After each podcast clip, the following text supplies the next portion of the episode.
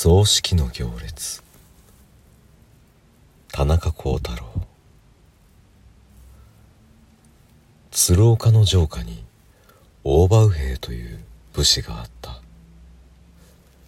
その大場は仲間の寄り合いがあったのでそれに行っていて夜中頃に帰ってきた。北国でなくても寂しい屋敷町。その寂しい屋敷町を通っていると前方から葬式の行列が来た。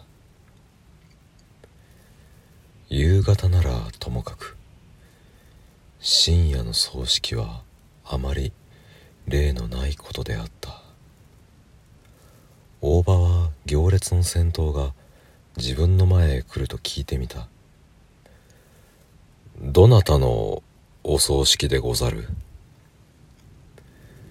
相手は躊躇せずに言った。これは大場右兵殿の葬式でござる。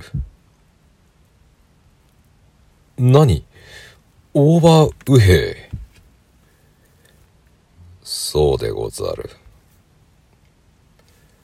行列は通り過ぎた。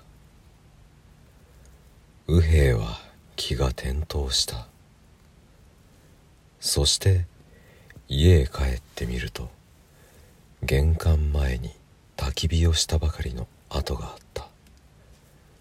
それは葬式の送り火であった。